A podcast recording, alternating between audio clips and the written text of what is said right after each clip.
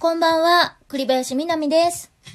今日は水曜日だったね。今木曜日になりました。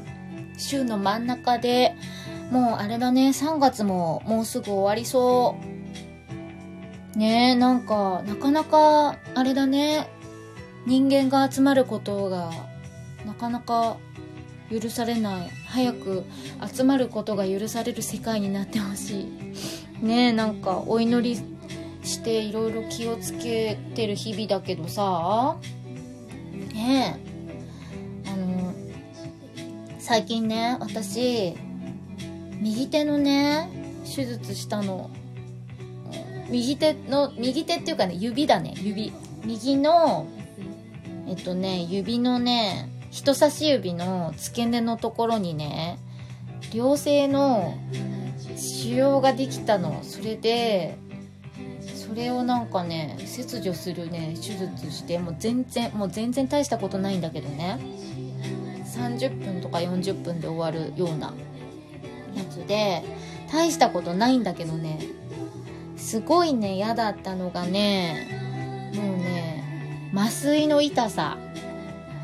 もう麻酔の痛さだけで歌作れそうなぐらい痛かった。そう、それでさ、なんか、手だから、どうやって、どんな体勢なんだろうってまず思ったの。手術する時の状況が。なんか、手を、なんか椅子に自分が座ってて手を出してるのか、それとも寝転がってるのかとかさ、もうなんか、想像するしかないから想像しながら、まあ当日をね、迎えて、たらね、先生、先生に会うじゃん、最初。そしたら、なんかその腫瘍のことをね、まず先生が言ったのはね、なくなってないよねって言われたの。そんななくなるものなの？って思いながら、ありますとか言って、あ、じゃあやろうか、みたいな感じでさ、ちょっと待ってて、みたいな感じで、あの、始まったんだけどね。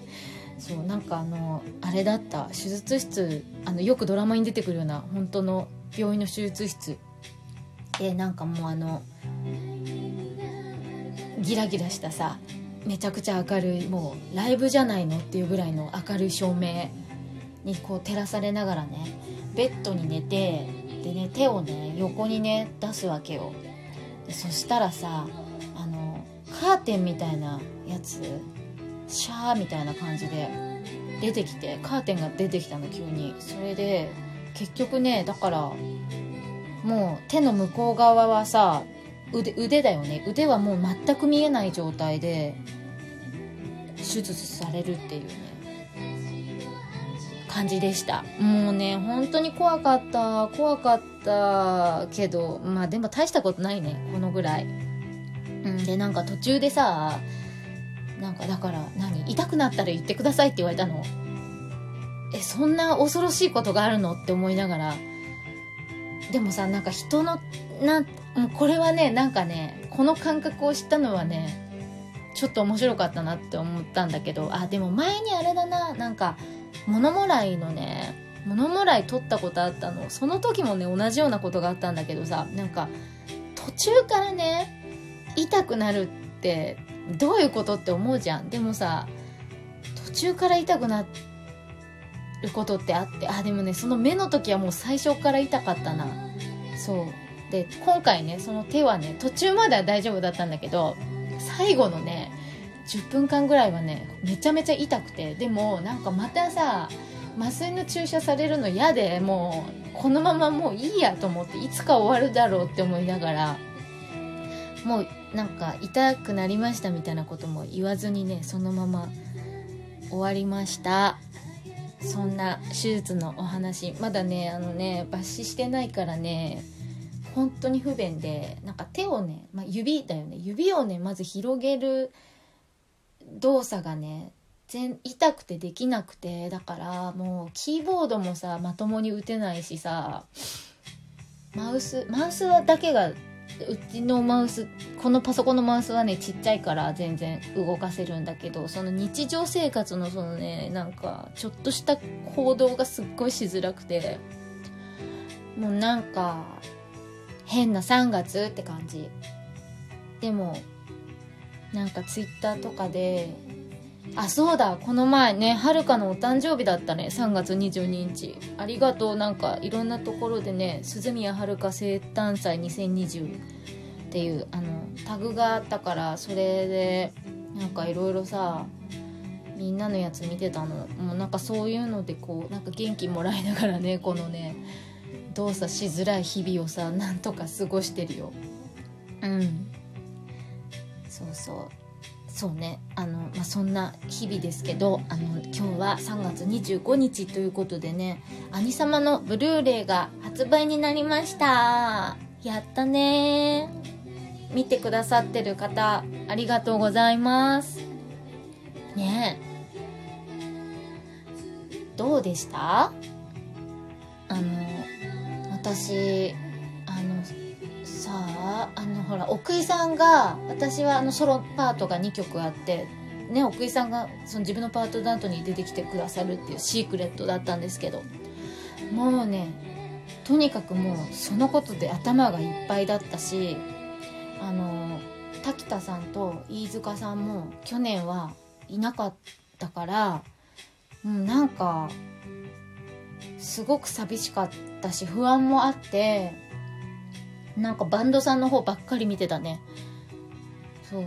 あんなになんかバンドさんの方ばっかり見てるステージもなかなかなかったかと思います兄様のステージでは。ね。えそう。奥井さんが出ていらっしゃって私はまあそしたらもう奥井さんの方ばっかり見てるしねなんかあの本当にあれかもしれない。客席の側を全ほとんどほとんどいや見てたけどその割合としてねあの見てた時間少なかったかも。今までのあの兄様の中ではね。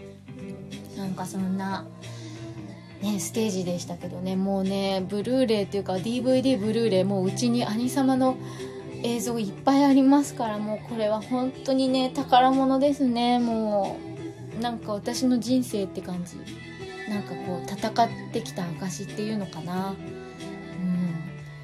うん。ねなんかやっぱりさみんなとみんなって今言ったみんなは栗家族のことね。栗家族のみんなと過ごすのとさなんかああいう大きなねイベントにこう出させていただくっていうのってもう全然なんかこうテンションがさテンションというかなんかこう違うからやっぱりねこう挑んでいく気持ちがないとなかなか厳しい部分があってだねだからねこう本当になんか戦いの証って感じ。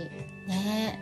でもその私がこうさよそ行きの私をさこうみんながね見ててくれるんだと思いながらさいつも頑張ってきたけどね。そんな、えー、私の去年の兄様のステージぜひあのブルーレイぜひぜひ見てください。ねもう8分ぐらい経っちゃったな。手術の話とねブルーレイの話で。じゃああの質問箱もちょっと読もうかな。なんか日が空いちゃったからねもう1本ぐらい取れるかもしれないね。ちょっと待ってね。質問箱の質問を読みたいと思います。どれにしようかな？どれにしようかな？これにしよう。仕事へのモチベを奪うことばかりで毎日仕事がしんどいです。でも人間関係はすごくいいのでできれば転職はしたくありません。どうしたらいいでしょうか？っていうことですよ。ありがとうございます。ね質問箱。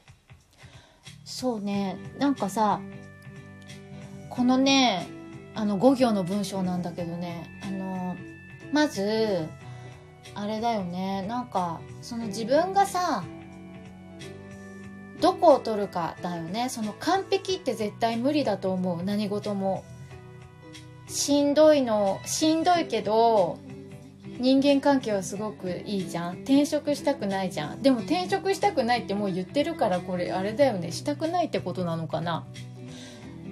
じゃあ、えっと、この段階で私がじゃあ伝えるべきことはねまずねあの紙にね書き出してね自分がどういう自分のがどう何を大事にしたいかをまず分析したするところからやったらいいかもしれないね。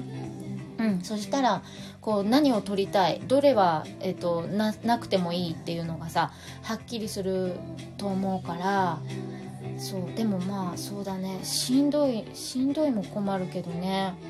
うんうんうん。あとあれだね。一つ言えるのはね人間関係がすごくいいのでっていうのはねめ大事だとは思うんだけどうん。なんかその人たちは例えば、まあ、職場が離れたとしても本当の仲間だったらずっと続いていくからとは思うかな。うん。だからそうそしてねあのまた変化もあるからねやっぱりその仕事に対してどうかっていうところの方が大自分私自分だったらあのそこをポイントにして考えるかもしれないね。じゃあ次またなんかあの変化があったら教えてほしいです。じゃあ次ね。えー、っと次は